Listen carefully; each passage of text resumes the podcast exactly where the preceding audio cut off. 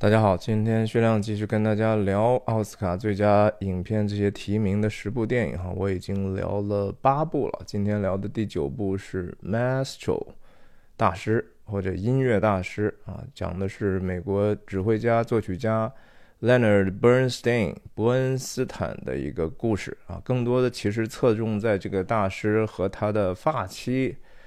Felicia 之间的关系哈，两个人的关系以及大师的这种。有一点点稍微分裂的人生，对吧？他自己在影片的一个采访里头也说了，说这个人家问说你作为作曲家和指挥家这两个有什么不同呢？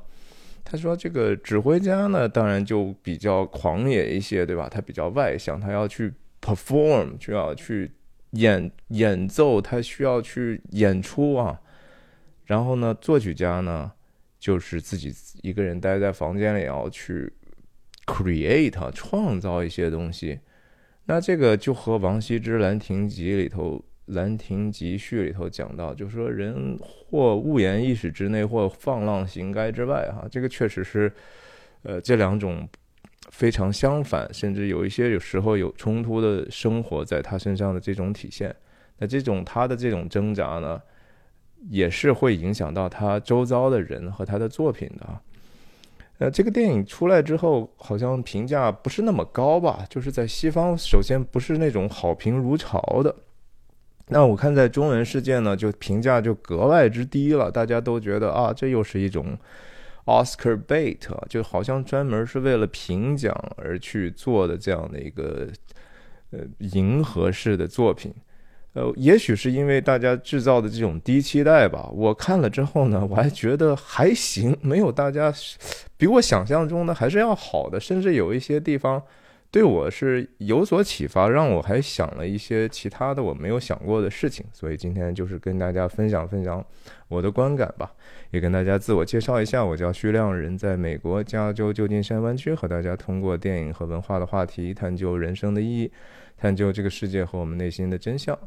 我分享的方式就是一镜到底不剪辑的干说，所以说错和说的啰嗦的地方呢，请您见谅。希望我的分享对您有所帮助！欢迎您订阅我的频道。那这个电影是由这个其实是帅哥哈 Bradley Cooper 导演和主演的，所以我觉得确实他有一点点给自己加活加的有点多。但是同时我们也不要忘记，这个电影背后还有两个。巨匠哈，马丁斯科西斯和史蒂文斯皮尔伯格哈，这两个人都是列在制片的名列之上的。我们知道斯皮尔伯格前两年、两年还是三年吧，拍过《西区故事》哈，重拍的。我也在我的频道里头分享过，我还是觉得挺好的啊。《西区故事》本身就是影片的主人公伯恩斯坦做的嘛。所以，这个斯皮尔伯格对他的敬仰之情可能如滔滔江水绵延不绝了。那斯科西斯呢？作为一个纽约人，哈，那那他肯定是对自己纽约的这些艺术家，肯定是心怀，呃，这样的一个深深的眷恋，哈，也是他们自己的那个社区嘛。所以，我我相信这两个人都对这个片子挺有兴趣。但是，据说传言是说。呃，斯皮尔伯格在看了这个呃，Bradley Cooper 的那个是叫什么？呃呃，A Star Is Born 是吧？明星一个明星的诞生之后呢，就说嗨，这个你来导吧。所以斯皮尔伯格就忙他的西区故事去了。然后布拉德利·库珀呢，其实也花了很多的时间去做这个方面的研究啊，甚至说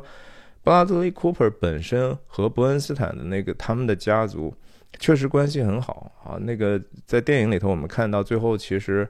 呃，伯恩斯坦和他太太弗雷西亚其实是有三个孩子啊。这三个孩子也都健在。然后这三个孩子这一次在电影宣传的这个周期里头，也非常配合这个电影的宣传，然后也没为这个布拉德 A. Cooper 说好话，说啊，这个电影里头确实是在很多地方。让我们看到了这个父亲的这样的一个昔日的形象，特别是对那个小小女儿哈，就老三。老三其实他生长的那个年代，他们家的气氛就已经因为伯恩斯坦的这种拈花惹草的性格哈，就是他因为大师本身一生阅人无数，而特特别是说和其他的这种男性是有存在长期的一些婚外的关系的。那其实这个事情当然对他们家庭就造成了很大的一个困扰啊。这个三个孩子其实都受影响，但是受影响最大的其实是那个老老小哈。老小在生下来的时候，他们家就不怎么和睦了，不像老大老二还至少有过那些和平的日子。但是就是说我我也觉得说这个是很西方的一个事情，就是说他们的一个名人的后后代哈，他们其实是不太会特别介意，就说。后面的艺术家在传记啊，或者是重新塑造他们的这个呃父辈的时候，其实可以让这些艺术家有足够的空间，把他们的这个先辈们塑造成一个比较血肉的人。他的缺点哈，可以说在屏幕上是不太加掩饰的去给大家看，甚至他们可能会觉得这样呢更容易让人们对他们的这样的一个家族的。甚至是让家族骄傲的这样的一个名人，呃，更加的容易让人共情，甚至被记住。其实这个世界上最重要的很多的事情，确实是故事。就是说，呃，他作品其实甚至留下的，当然我们知道会有一些可能是比较不朽的哈，我还还真不能说是就完全不朽的。但是他的一段人生的故事，其实会让更多的人去知道他的名字，然后甚至让。因为很多人知道他这个作品之后呢，会对他的作品更更加有兴趣。但人就是大概是这样的一个情况。我觉得这个电影，呃，让我觉得最印象深刻的其实是几场戏，是说，呃，首先，呃，那个伯恩斯坦和他太太 Felicia 的几场对话，哈，无论是那场非常激烈的争执也好。还是说他们在一开始的时候，等于说有这样的一种约定哈，就是他太太就是认为，就说啊，我人确实是应该，呃，无拘无束的哈，特别是对你这样的一个天才来讲，你没有这样的一个传统上的戒律，他是开持比较容忍和开放的态度，也就是说白了，就是他有一点点像当今。呃，不不只是说西方吧，也许在在全球都有这个这样的一个新的概念，叫 open relationship，是吧？就是说公开放式的关系，就是说我们在一起呢，呃，可其实不一定非得是两个人在一起哈。先先不说是说最最传统那种一男一女在一起的这样的一个走向婚姻的这种关系，而是说我们结婚不结婚，首先无所谓，然后其次呢，就是说男女也无所谓。再其次呢，就是说几个人也无所谓哈，大家社会就慢慢有这样的一种新的文化产生，就是我我身边都有见过的，就是他真的就是说，人家那是一对夫妻，但是他也可以去那个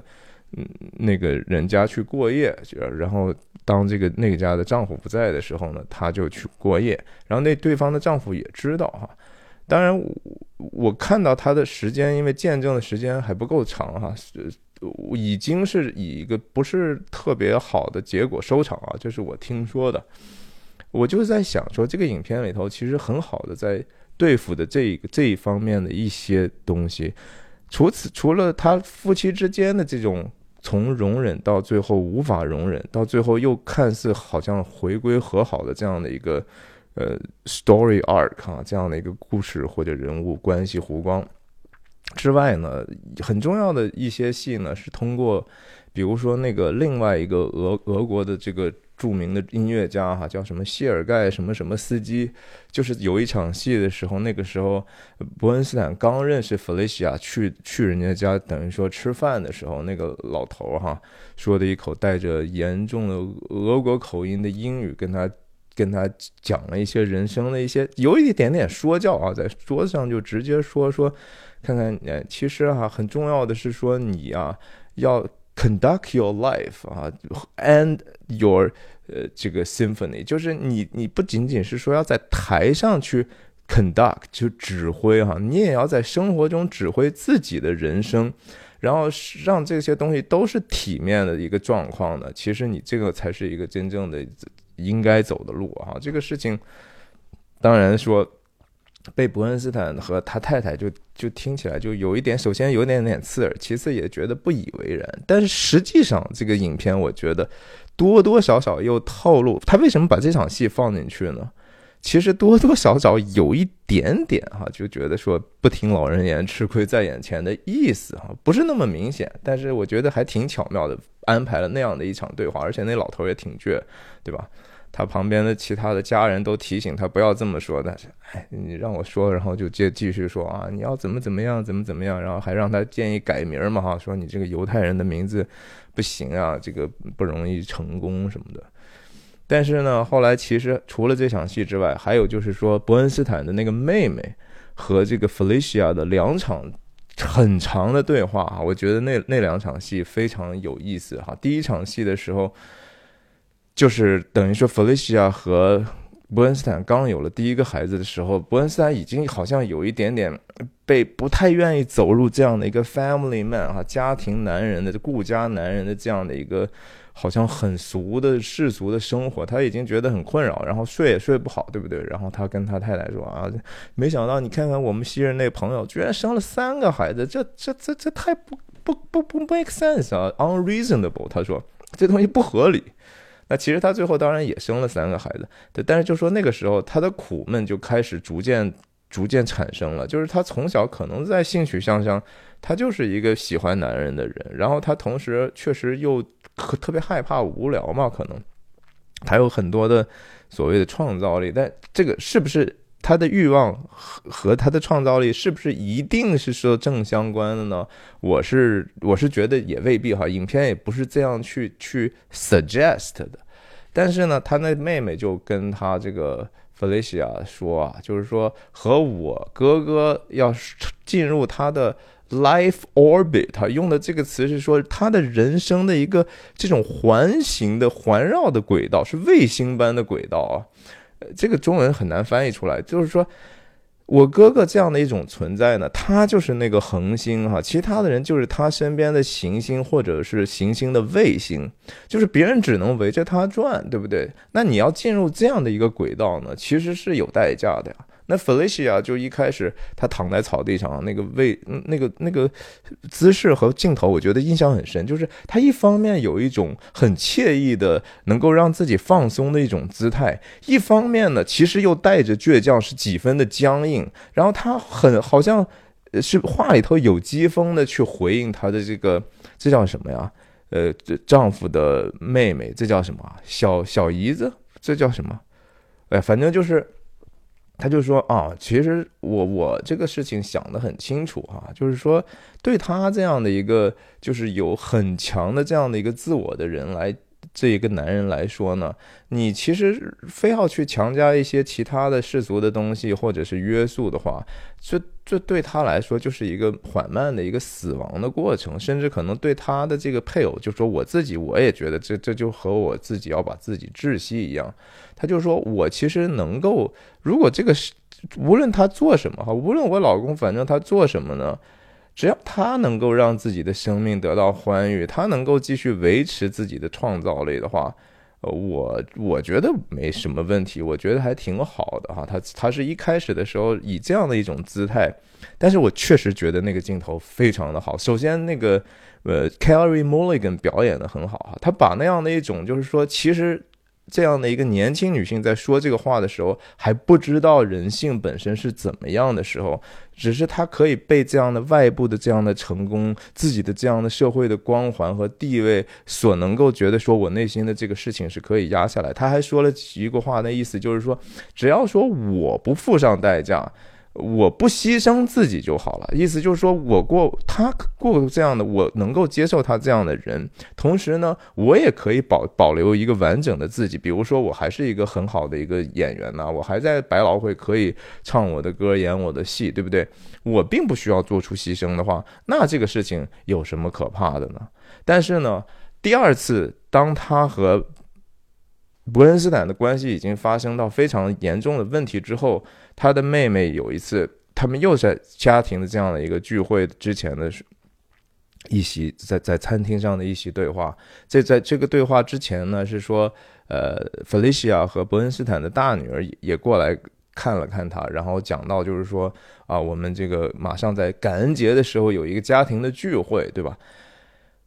伯恩斯坦他妹妹就是问了一些。关于他说，哎，听说有人追求你啊，怎么样？然后他们就捡起来一个之前被落下的话题。然后弗雷西亚就又说了一个说啊，是啊，这个事儿又是一个搞了一个乌龙哈，又是有一个他认为在追求他的男人呢，看起来也表现出来好感了，也跟他花时间，甚至坐在他身边凑过来问的呢，恰恰是说，哎，你能不能给我介绍一下另外一个男人，我想认识哈。然后他说，难 难道我我弗雷西亚说我就特别能够吸引这一类的男人嘛？他有一点点苦笑哈，那个时候的。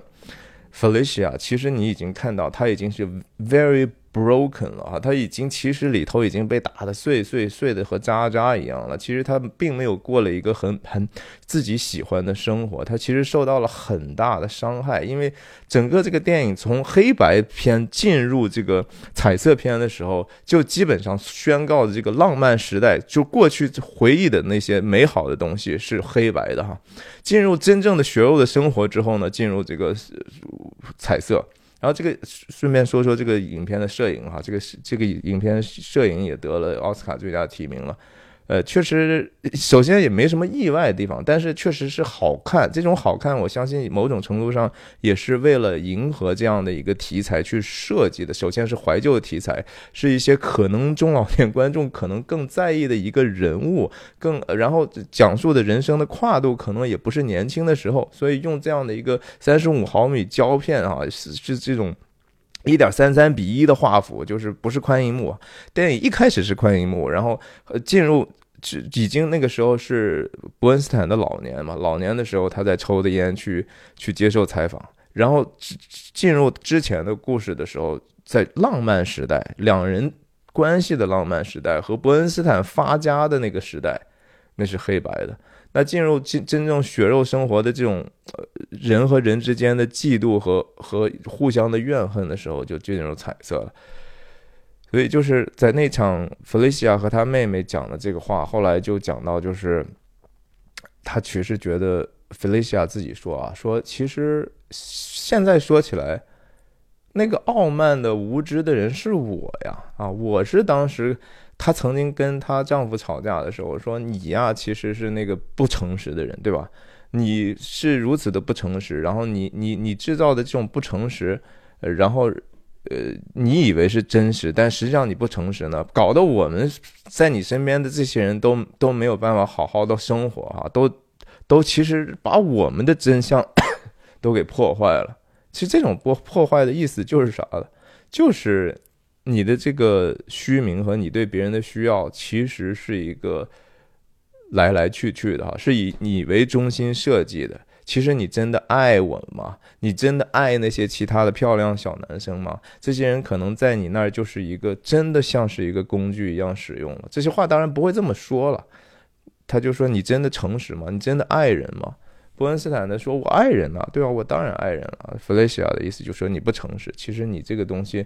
是导致你的这个呃很多创造力不能够完全发挥的一个问题，就是因为你不诚实。你所你所谱写的这个音乐，很多的时候实际上是有宗教情节，是有圣洁的含义，最终是一个指向上帝的一个东西。而然后你心里头，如果你是这样的一个状态，然后你没有好好的运用。那个你的恩赐啊，没有说到上帝啊，但是说，既然说人所谓的才干是叫 gift 啊，你的天才啊，这是你你被给予的一个东西，你用过这样的生活，能不能把你的这个 gift，你的才干真正发挥出来呢？他甚至在挑战伯恩斯坦说：“你觉得和那些漂亮的小男生鬼混在一起，和你的所谓的 intellectual 的 creativity 有毛关系啊？”对不对？你不是说你需要的是一个知识上的、意识上的、意志上的这种抽象的思维上的一种创造力吗？这些男人，他们这些小小男生，有哪个你觉得在这方面真的帮助你了？没有哈！你在沉溺于这些所谓的美色的时候呢，其实就是在浪费你的恩赐。这个话基本上那场话的核心，恰恰还不在于说弗雷西亚在那个第一次。那次大吵的时候，还没有把自己的这个痛苦计价进去，他还说这个事情完全跟我没关系，我只是看到你这样去浪费你自己的恩赐哈，这样的花天酒地，天天就是吸吸可卡因，然后去去去鬼混。这个东西是你浪费恩赐的一个地方，然后你还觉得你天天就是说自己给自己制造各种各样的痛苦哈，然后你其实是给自己制造各种各样的借口。那这个事情到弗雷西亚和伯恩斯坦的妹妹在讲的时候呢，弗雷西亚其实就意识到，就说原来其实不诚，我也不诚实啊。我原来以为我可以把这个事情分割的很好呢，那看看现在我怎么样，对不对？我其实没有得到我想要得到的东西，我以为我能够无私的给予的那个东西，其实我给到一定程度就给不动了，对吧？我还是没有办法容忍他呀，我们还是得分开呀，我们的家庭还是失败了呀。但是他就说，那不管怎么样，我那孩子是我的，所以我感恩节呢还要去。我们还是要团聚的。连这个伯恩斯坦他妹妹还是有一点点觉得不太理解哈。他那个妹妹的角色，在这个让 Felicia 把自己的整个的内心的转变讲讲述出来是非常非常重要的一个工具人哈。当然，就是说伯恩斯坦本身的这种转变，其实他是你说他转变了吗？影片在结尾的时候没有给他太多的转变，对吧？还是他。参加这种教这些新的年轻人，好像在培养新的指挥呢。其实他一方面在在纠纠正别人指挥的时候，当然是是他是天才，他一下子还是能够赢得大家的喝彩，赢得这个新的年轻的指挥的尊重。但是他同时又把这样的一种权威的这种影响，哈，这种 mentor 式的影响力呢，呃，继续。延伸到了他个人关系上的这种侵侵略，对不对？他还是带着那个黑人的年轻的指挥，在在酒吧里头，在那个红色的光线里头啊，就上下其手。其实就是这个，如果是按我们正常的一个职业伦理来讲，这个其实已经非常 unethical 了，对不对？你这个是把这个个人的，把等于说把办公室，这是办公室恋情一回事嘛？然后我我记得我去年的时候也聊过这个凯特·布兰切特演的那个《塔尔》哈，那个电影其实我当然觉得比这个好哈。首先那个是虚构的哈，然后。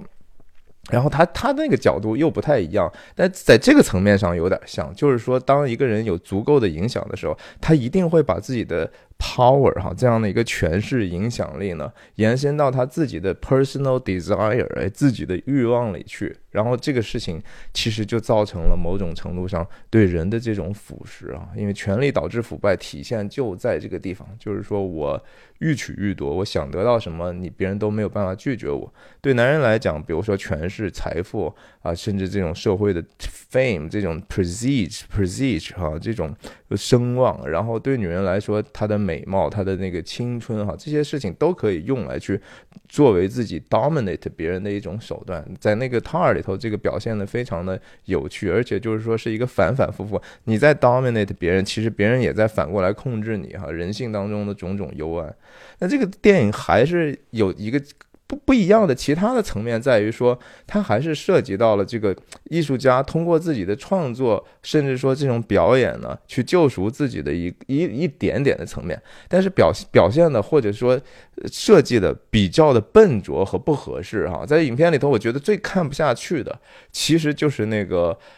呃，演员在模仿当年一九七几年的时候，那个时候伯恩斯坦在英国那个叫什么 Alley Cathedral 里头去去去演演奏，去 conduct 指挥这个马勒的第二交响曲啊。那个交响曲的主题就是 resurrection 啊，就是基督的复活呀。那个这些事情都是他他首首先这么说吧，伯恩斯坦他是一个犹太人哈，这这个但是。布拉德·库珀应该不是犹太人，所以他做了一个假鼻子嘛。就就因为这个呢，还被批评。其实我觉得这个批评没什么意思哈，就是说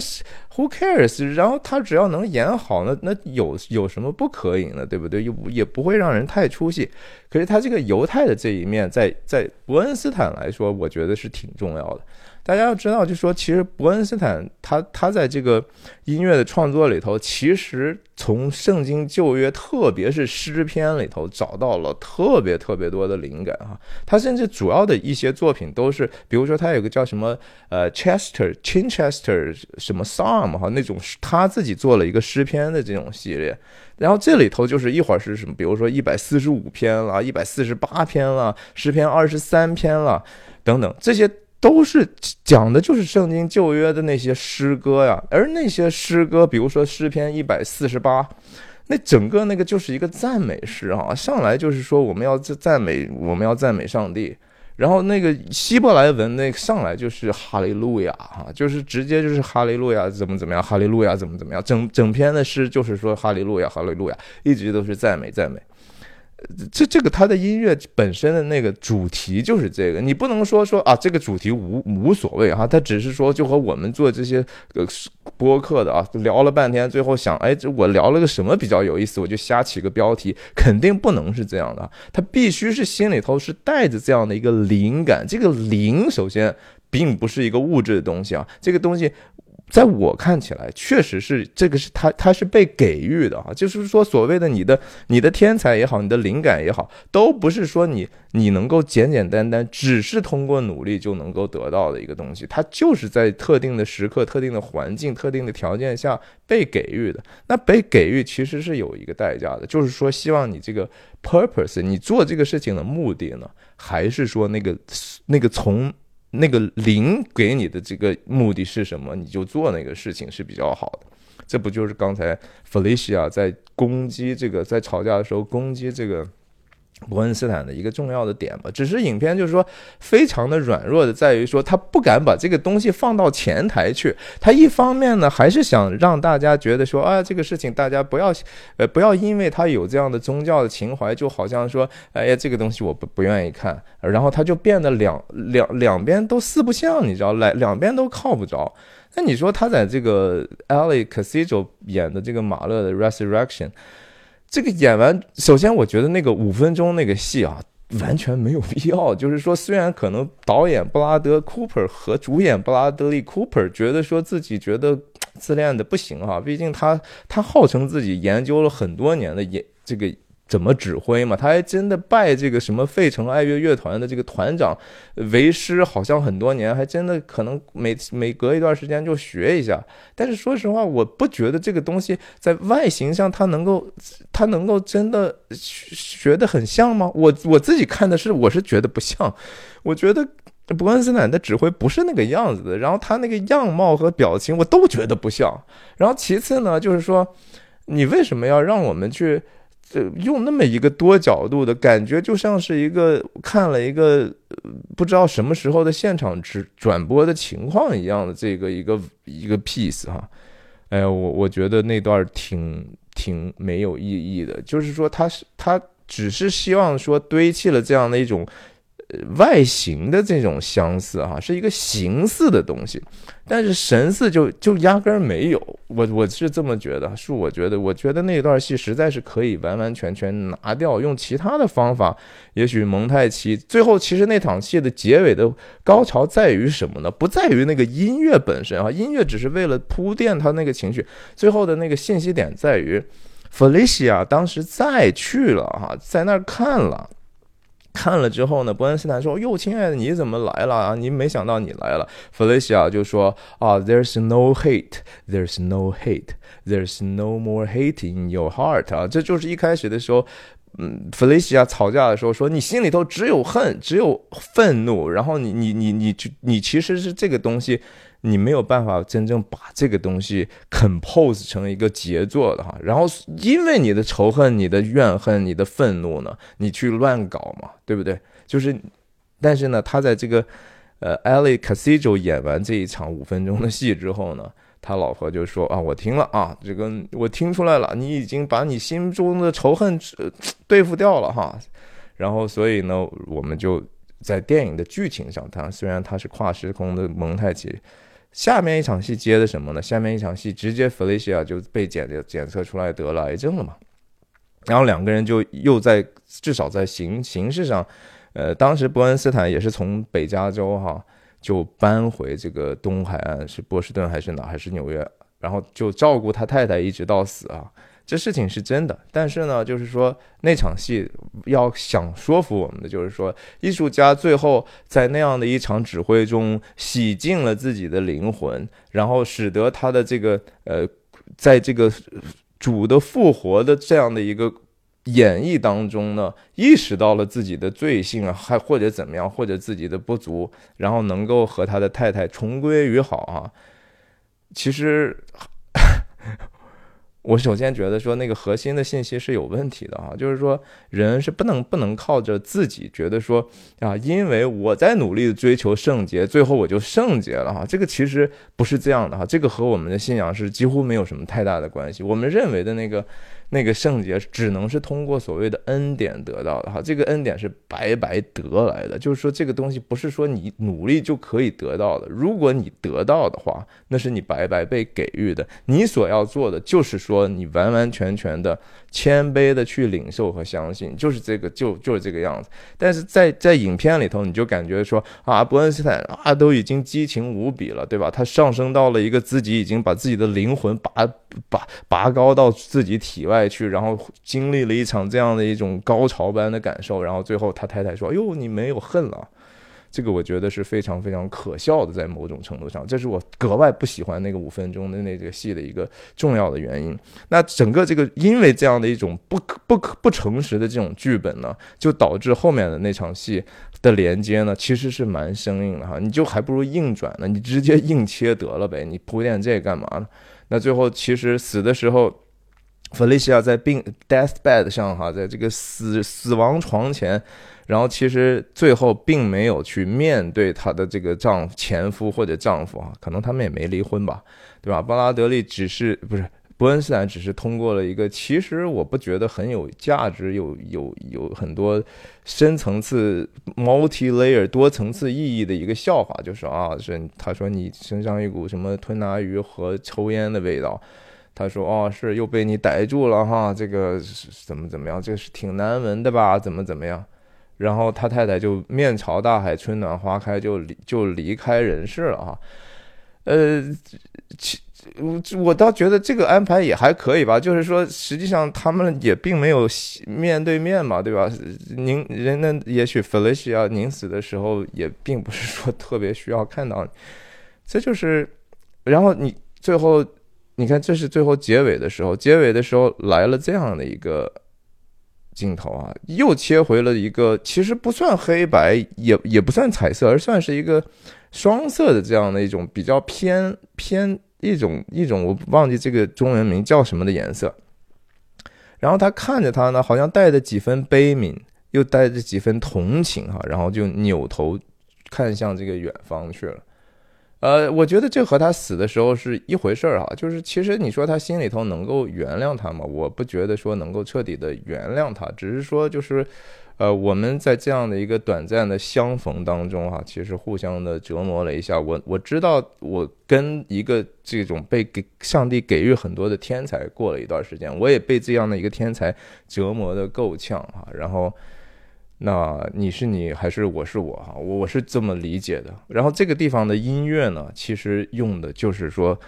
伯恩斯坦自己所做的这个诗篇二十三篇啊，诗篇二十三篇我是会背的啊，我可能以前还背过。耶和华是我的牧者，我必不致缺乏。他使我躺卧在青草地上，领我到可安歇的水边。他是我的灵魂苏醒，为自己的名引导我走义路。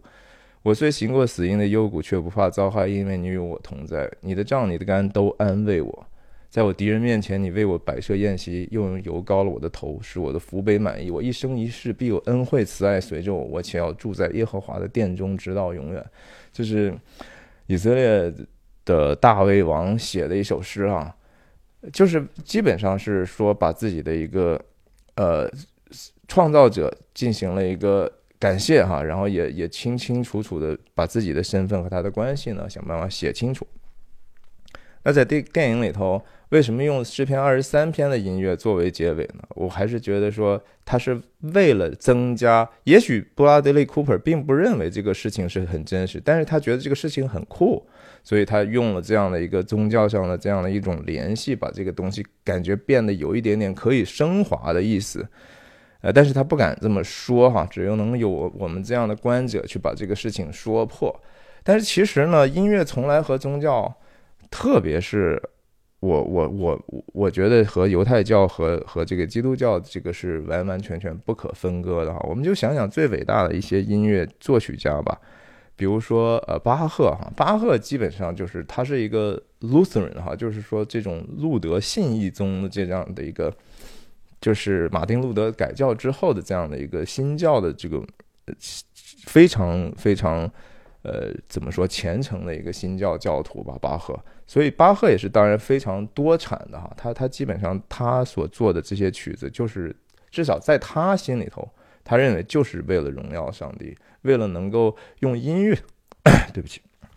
用音乐的方式来诉说这样的一个造物的和上帝的奇妙啊，上帝本身的这种奥秘，因为这种东西是我们不是我们人可以知道的哈，就是这是一个 unknowable 的事情啊，至少是对我们这个时代还活在地上的时候是一个 unknown 的事情，unknown 的事情，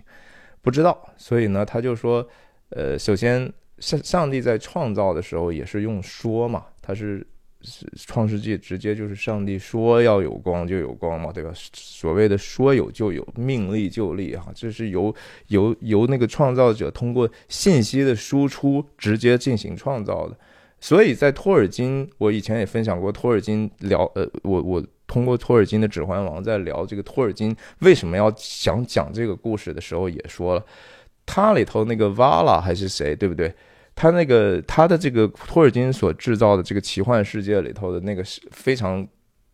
大的这个创造者之一，就是通过音乐来创造世世界的嘛，呃，就是就是这么回事儿。其其实音乐很多的时候，因为它是一个几乎是我们既不能够完全了解，同时又能够在似乎在我们的 intellectual 或者是灵魂的层面马上就能感受到的一种信息，这种信息能给我们体会到。悲凉，体会到喜乐，体会到极乐，体会到混乱，这是各种各样的事情，都是可以通过这样简简单单的音乐符号的这样的一个有序的一种堆积而产生的哈，有序的排列，就是这个本身里头带的一个创造。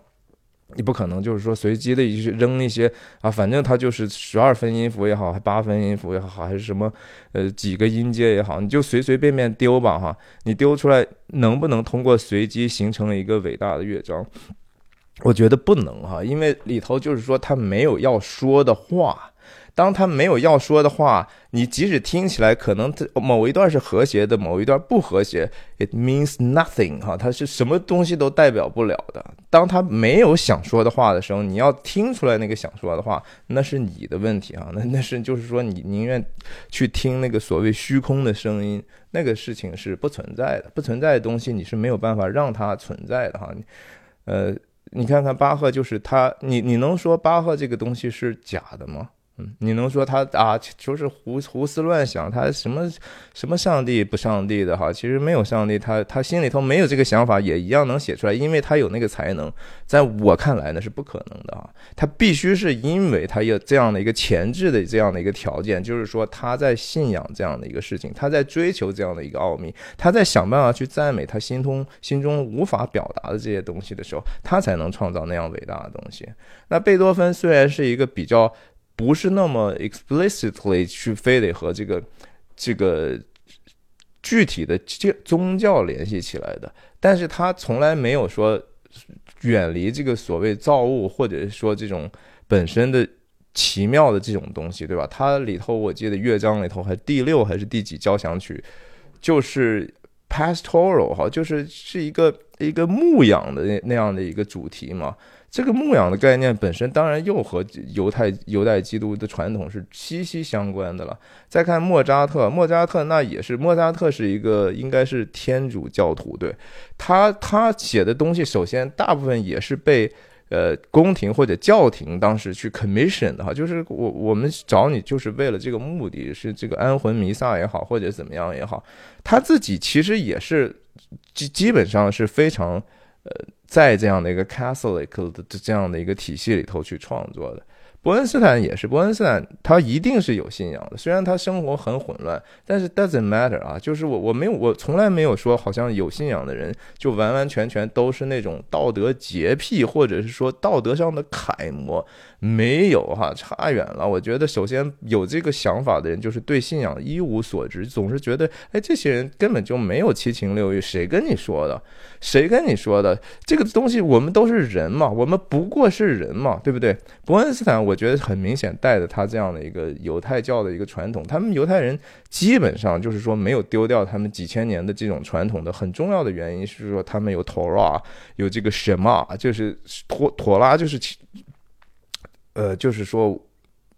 律法哈，就是说摩西当时搬下来的那些东西，然后他们这种摩西五经也好，什么 Pentateuch Pentateuch 还是叫什么？然后还有他们的这个叫塔木德是吧？这些东西其实都在诉说的，就是说，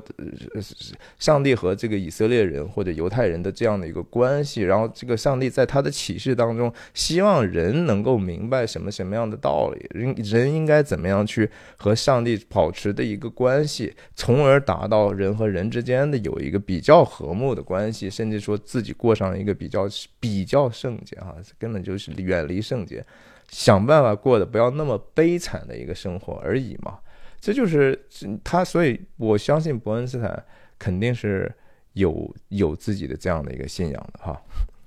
但话说到最后，就是很简单的一个生活的应用，我觉得是这样的，就是说我们觉得说像伯恩斯坦的这样的一个天才艺术家，我们从他的身上看到的一个得到的一个道理是可能是怎么样的？我在想的就是说。如果我们可以过上一个生活，就是说，好像能够很表面化的影响很多的人，甚至说，因为你的无论是工作也好，其他的事情也好，立德、立功、立言，whatever 哈，然后你觉得说你可以有一个最在外头的 image 哈，这个形象呢，可能是被人觉得说，哎，喜欢呐，或者是信任呐，或者是说，甚至很很可笑的崇拜哈。但是其实你跟这些人的关系呢，实际上是非常表面化的哈，你也不认识他们，或者你也不想认识他们，你也跟他们实际上没有真正的交集，你并不在他们身边生活，他们也不在你身边，你对他的只是有这样的遥远的一个影响，就像这个音乐作品、电影作品啊。呃，甚至我们隔着屏幕这样去，我我在自说自话，您在听一样的。我们其实存在的是一个弱链接，这个弱链接不代表说这个信息不重要，而是说其实我们人和人之间没有真实的那样的一个关系。你是宁愿说我为了这样的一个好像我能尽可能有这么多的各种各样的表面化的关系，就牺牲掉自己和自己身边的这些人？哦，我为了创作，然后所以我就废寝忘食，所以我就可以说，呃，把自己天天弄得非常的悲催啊！我只有说抑郁了，然后痛苦了，我才能创造，创造出来让别人喜欢我的一个东西，是吧？这叫爱吗？这不是给予哈。在电影里头，伯恩斯坦说啊，我要不停的给啊，我有我天才的负担呐，对不对？我是要给出去的。其实不一定哦，这个东西它不一定在给，它可能是在要呀。首先。这个还是这个，首先这个恩赐也不是说你自己去去去去产生的，你产生你你只不过是一个，在我们看起来，你只不过上帝的一个器皿哈，是一个 vessel，就是一个。你应该实现你的功用，然后结果你就认为说这是我的，所以我现在可以拼命的去想办法给。但是实际上，你你给你你的想法是说，我要得到这样的一个别人对我的尊敬也好、认可也好，或者怎么样也好，然后以至于你可以忽视你自己身边的一些 obligation。这也是 Felicia 和这个伯恩斯坦在吵架的时候的一个重要的东西啊。你有你的 obligation，除了你当然是说。第一次吵架的时候，Felicia 只是说你的 obligation 就是好好的创作啊，实际上不是这样的哈。在后来的时候，他为这个事情后悔了。所以人是不是更应该首先应该 make sure 哈，你在自己能够见到的是家人对吧，配偶、孩子、这亲友、朋友，你能不能给呢？你是真正的给吗？还是说你只是说？哦，因为我有更重要的事情要做，我能给别人更多的事儿，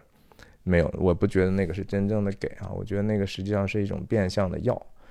所以这个电影虽然说有很多很多的毛病，但是我还是觉得有一些启发哈，有一些启发，也值得我们每个人仔细想一想，就是说你到底要过一个什么样的生活？而我们如果但有一点点自己认为的小小的聪明才智，哈，小小的成就，那就是你的唯一的追求的目标吗？还是那个只是一个也许让你实现一个更大目标的一个工具和过程呢？今天就跟大家聊到这儿，再见。